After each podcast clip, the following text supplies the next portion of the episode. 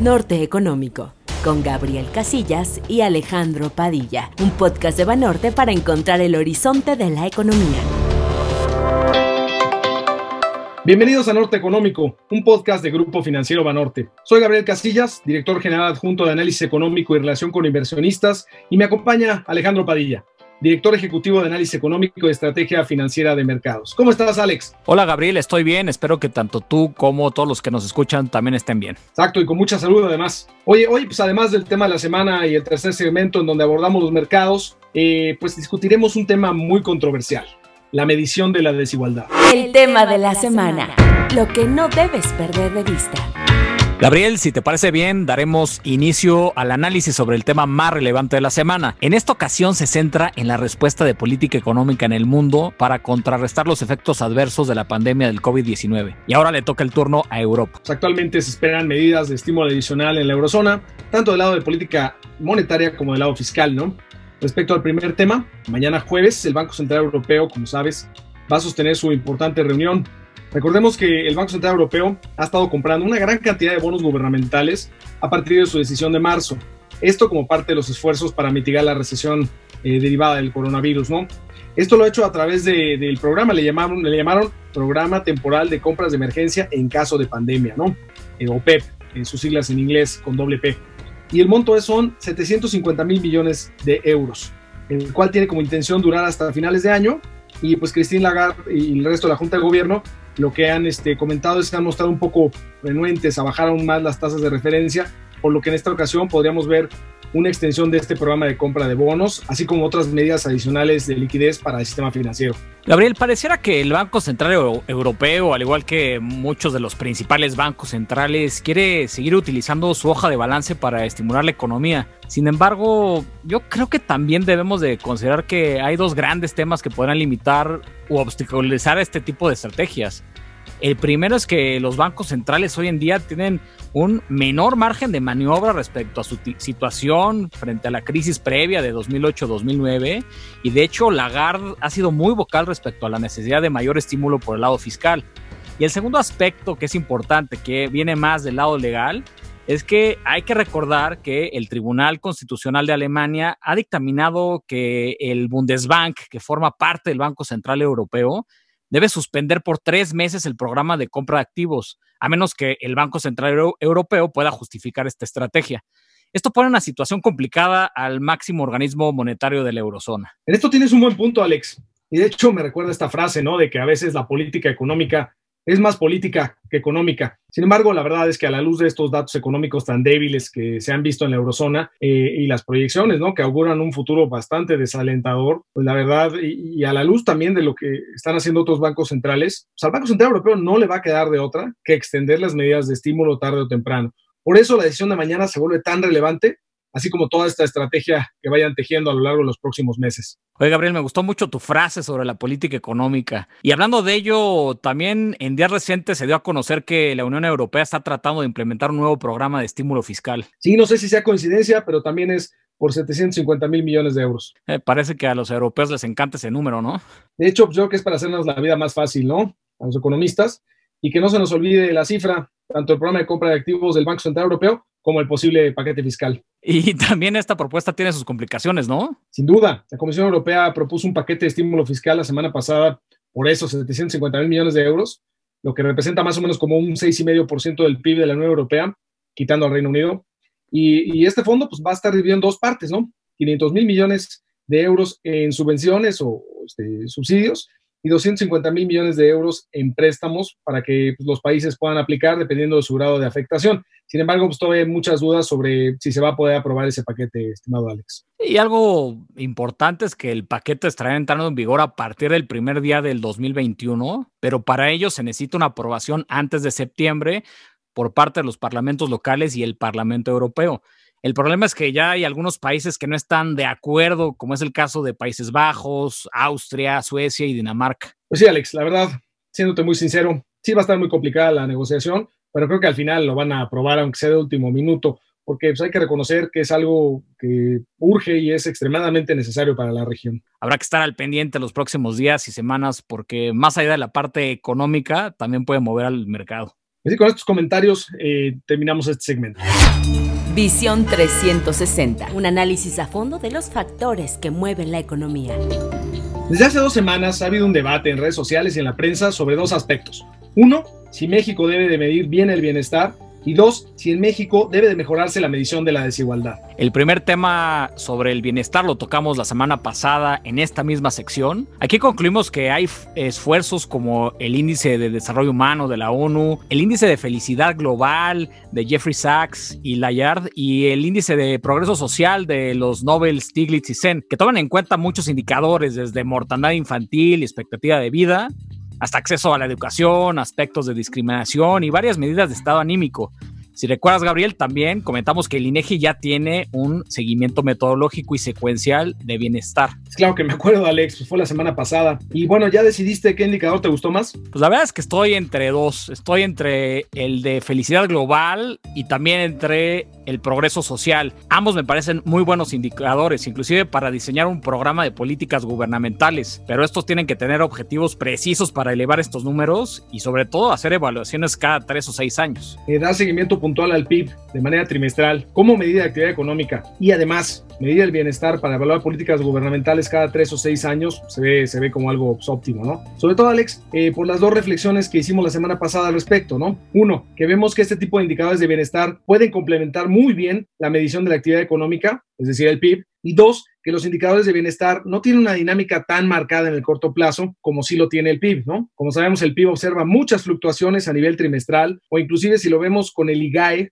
que ya saben que es como una aproximación mensual del PIB, pues se mueve mucho. Ahora, lleva mucho más tiempo eh, para los indicadores de bienestar para que puedan registrar un movimiento relevante, sobre todo porque toma en cuenta variables que tardan más en cambiar. Pues demos vuelta a la página en este tema nos resta hablar del segundo tema, la medición de la desigualdad. Siento que hay mucha gente que piensa que el crecimiento económico constante, con estabilidad macroeconómica, es suficiente para que, y déjame decirlo así, Gabriel, la marea creciente eleve todos los botes. A ver, vemos países que han cumplido con lo que dices, como Chile, que han crecido de manera constante y con estabilidad macroeconómica. ¿Y qué tal las violentísimas protestas del año pasado en donde destruyeron estaciones de metro, quemaron camiones, muy violentas? ¿Tú crees que estos exabruptos sociales fueron porque el gobierno se le ocurrió subir el precio del metro? No, claro que no claramente lo del metro fue lo que detonó las protestas, pero la verdadera razón es la falta de oportunidades que han enfrentado muchas personas por varios años en Chile. En este sentido, iba a comentar justamente que no necesariamente la estabilidad macroeconómica provoca mayores tasas de crecimiento y no necesariamente crecer más implica que disminuya la desigualdad. Quiero decirte que estoy eh, totalmente de acuerdo contigo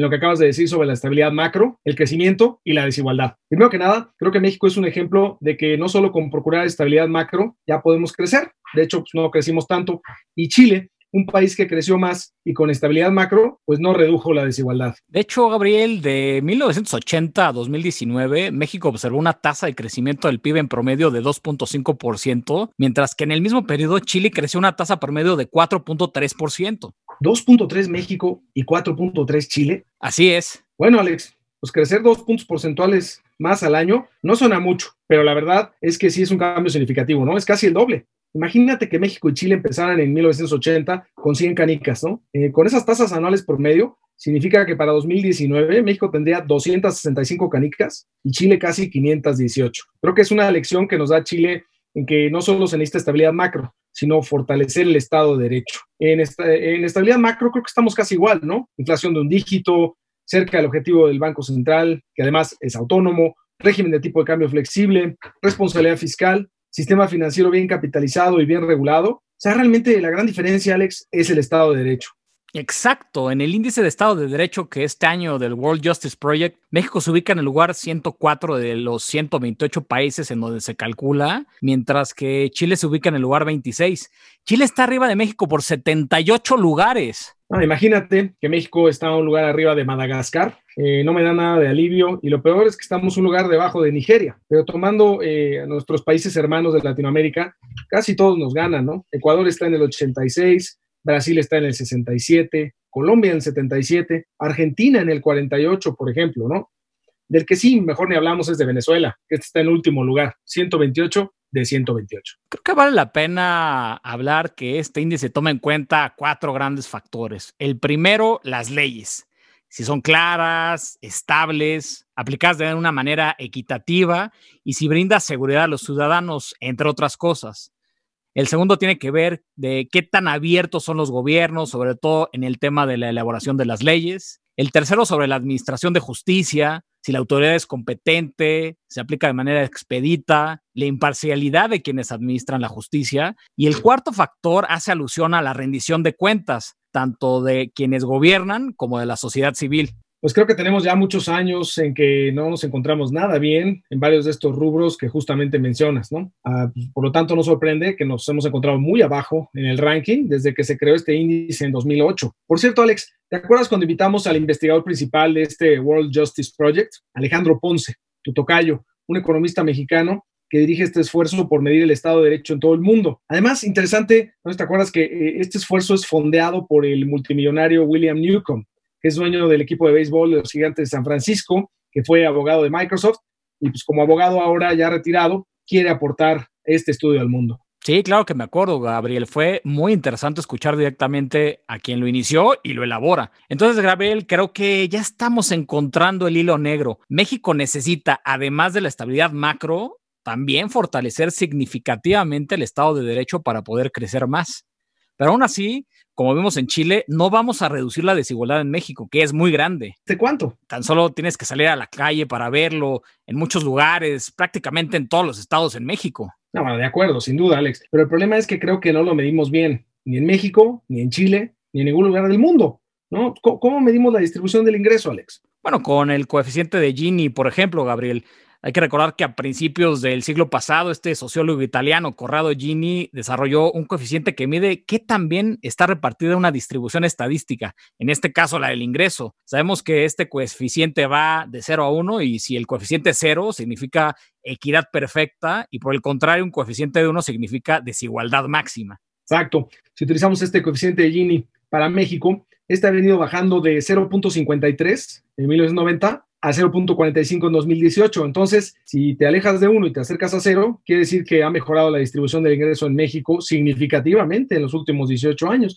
¿Qué pasó en Chile, Alex? Pues casi el mismo comportamiento. En 1990 estaba en 0.57 y en el último dato está en 0.44. Entonces, ¿qué explican las muy violentas protestas del año pasado en Chile? Y que en México la población haya elegido un presidente que esté enfocado en mejorar la situación de los menos favorecidos. Yo creo, Gabriel, que estos datos no están bien medidos y justamente es la crítica que hizo el economista francés Tomás Piketty en su libro El Capital en el siglo XXI que publicó en el 2013. Creo que justo es el tema. Como sabes, para medir correctamente la desigualdad, eh, pues debemos de poder medir muy bien la parte alta de la pirámide socioeconómica, pero también la parte baja. Y entonces así restar estas dos partes y, de la pirámide y poder determinar la desigualdad. Digo, es una forma muy sobresimplificada de decirlo, pero creo que es, hay que medir muy bien los extremos de la pirámide socioeconómica.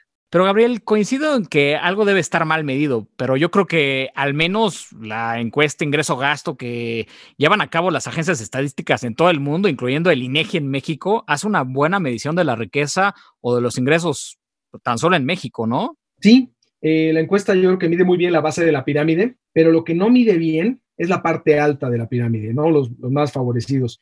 Eh, no solo en México, sino en todo el mundo. Oye, ¿por qué no mide bien la riqueza o los ingresos de los más favorecidos? Bueno, es, es simple, ¿no? Porque las encuestas ingreso-gasto, para los que tienen mayores ingresos, dicen, gana usted 50 mil pesos o más. Aquí estoy exagerando, pero es esto es para poder ilustrar el ejemplo, ¿no? Entonces, si la encuesta dice 50 mil pesos o más y, ya, entonces pueden estar muchas personas que les va bien, pero pues que para nada son multimillonarios y que no están dentro del mismo rubro, ahí podría también estar en ese mismo grupo Carlos Slim. ¿Y, cómo resolvió Piketty el problema de la medición? Piketty lo que hizo es retomó una metodología para medir la desigualdad, curiosamente de Simon Kuznets, ¿no? El papá del PIB, ¿no? Como comentábamos la semana pasada. Pero bueno, esta metodología implica tomar los registros fiscales sin nombre, pero tomar estos registros fiscales y así poder medir la riqueza y los ingresos también de la parte alta de la pirámide. Pues yo recuerdo que una de las conclusiones más importantes a las que llegó Piketty es que como la tasa de retorno de los activos financieros ha sido más alta que la tasa de crecimiento del PIB en los últimos años, sobre todo desde los 80 para acá. Eso ha sido la causa principal por la que la desigualdad bien medida se ha incrementado. Yo creo que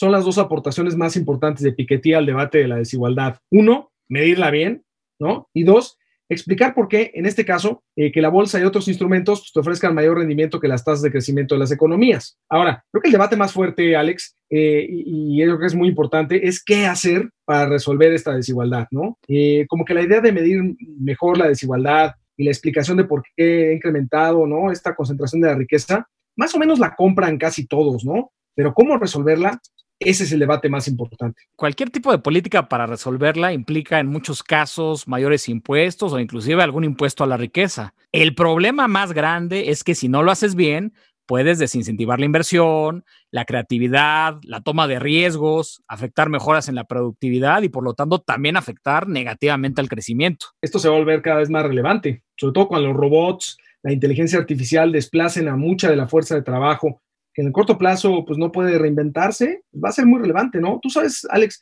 que soy un optimista del futuro, ¿no? Y de la tecnología. Creo que los nuevos empleos que se van a generar por el cambio tecnológico van a ser mejores, van a permitir que la gente gane mejor, eh, que le alcance para más y lo más importante, que pueda trabajar en lo que más le gusta. Sin embargo, me preocupa que en la transición haya mucho desempleo sobre todo porque la gente pues, normalmente no, no se puede reinventar de un día para otro, ¿no? Muchas personas que llevan a cabo trabajos, sobre todo repetitivos, en una fábrica, por ejemplo, pues es difícil que se conviertan en programadores de apps, ¿no? Para los teléfonos en un par de semanas. Entonces creo que se va a necesitar un esquema impositivo que cobre más impuestos y que otorgue transferencias y programas de capacitación para quienes se quedan sin empleo y tienen que reinventarse. Y aquí sale el tema, por cierto, de la pensión universal, por ejemplo. Sí, definitivamente es, un tema y esto se va a exacerbar hacia adelante. Ahora, Gabriel, eh, recuerdo que Piketty en su libro solo midió la desigualdad para economías avanzadas, por ejemplo, Estados Unidos, Francia, Reino Unido. Así es. Y por eso, para México, Gerardo Esquivel, que hoy en día es subgobernador del Banco de México,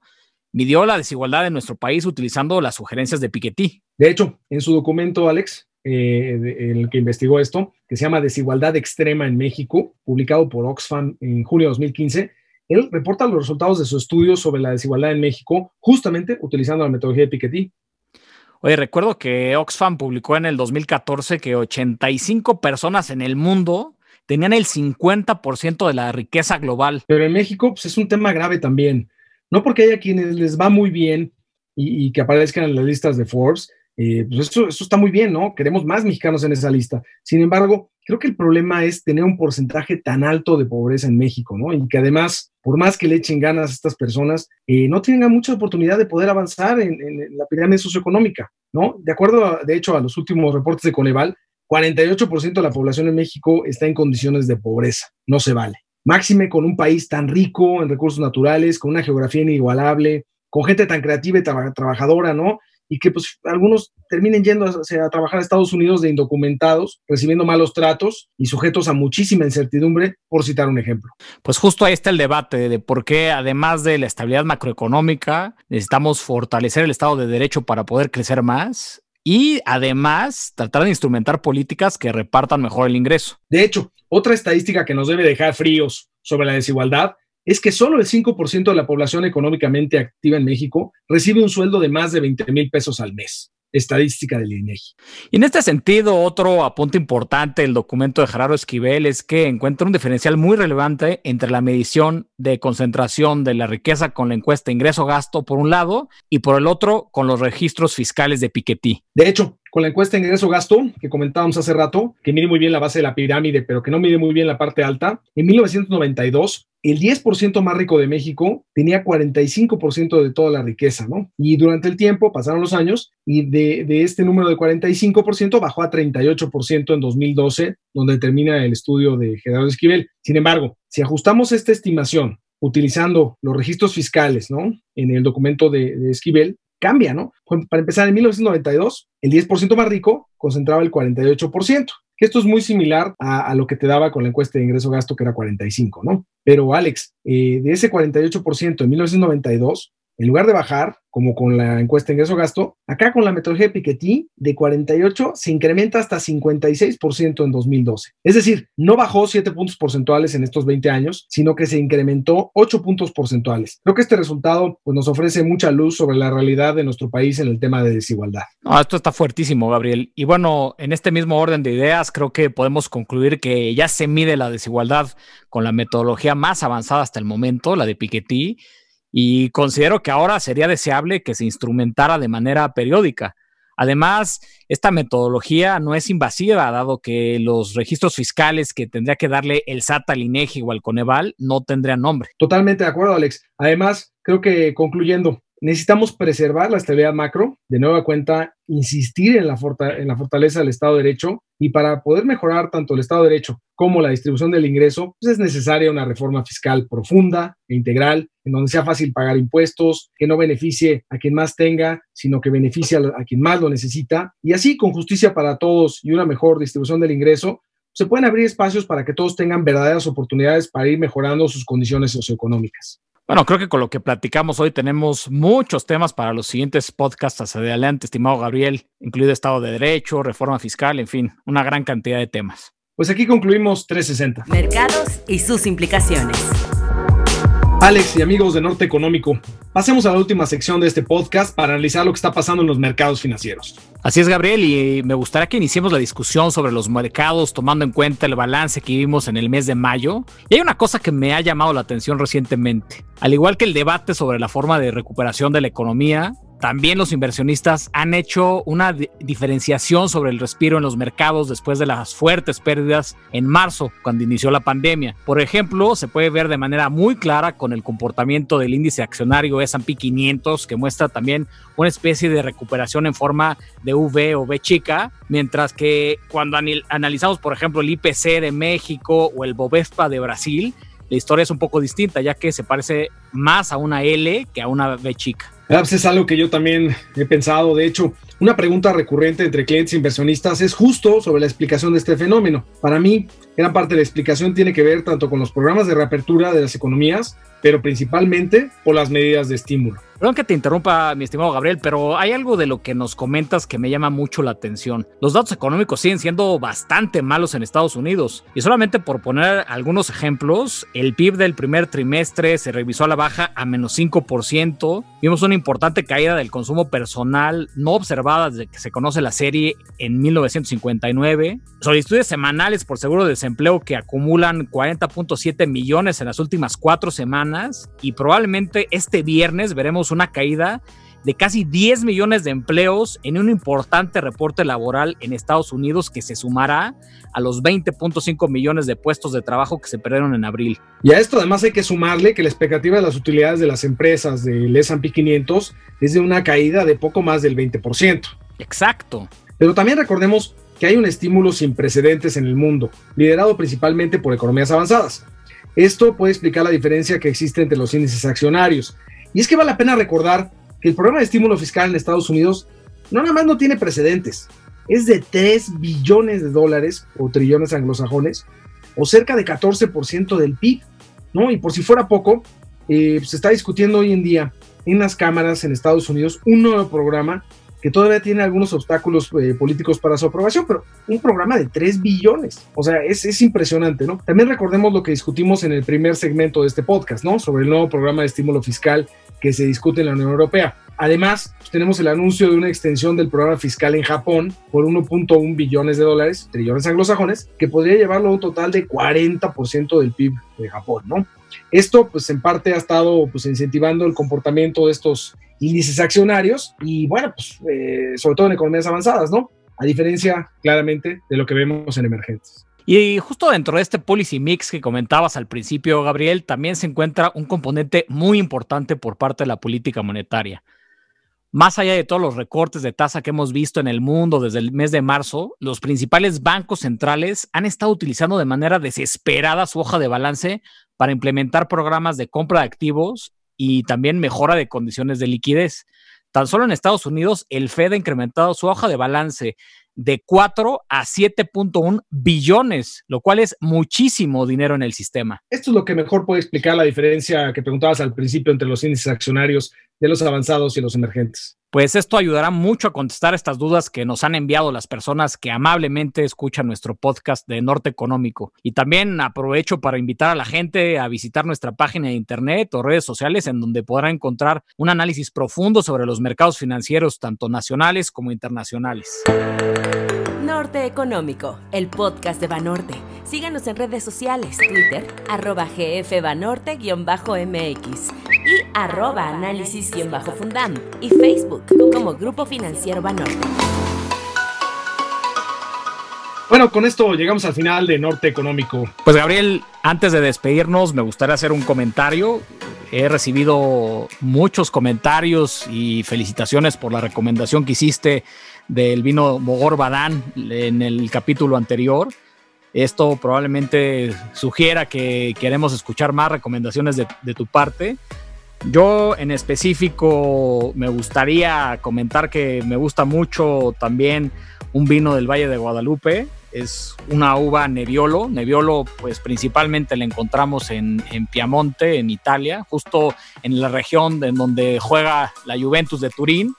Y bueno, curiosamente en Baja California se da muy bien esta uva. Algunas de las marcas que, me gustan bastante es Monte Chanic, Montefiori, inclusive Barón Balchet tiene un muy buen Nebbiolo. Pero me gustaría que nos hicieras una nueva recomendación, por favor, Gabriel. Eh, ahora, lo que comentas de Nebbiolo, la verdad es que efectivamente, a pesar de que de, ser México y no Italia, tenemos una producción de uva Nebbiolo buenísima, hay unos vinos muy buenos, ya mencionaste varios. Yo quisiera destacar uno que es eh, las bodegas F. Rubio, de Francisco Rubio, también en, el Valle de Guadalupe, en Ensenada.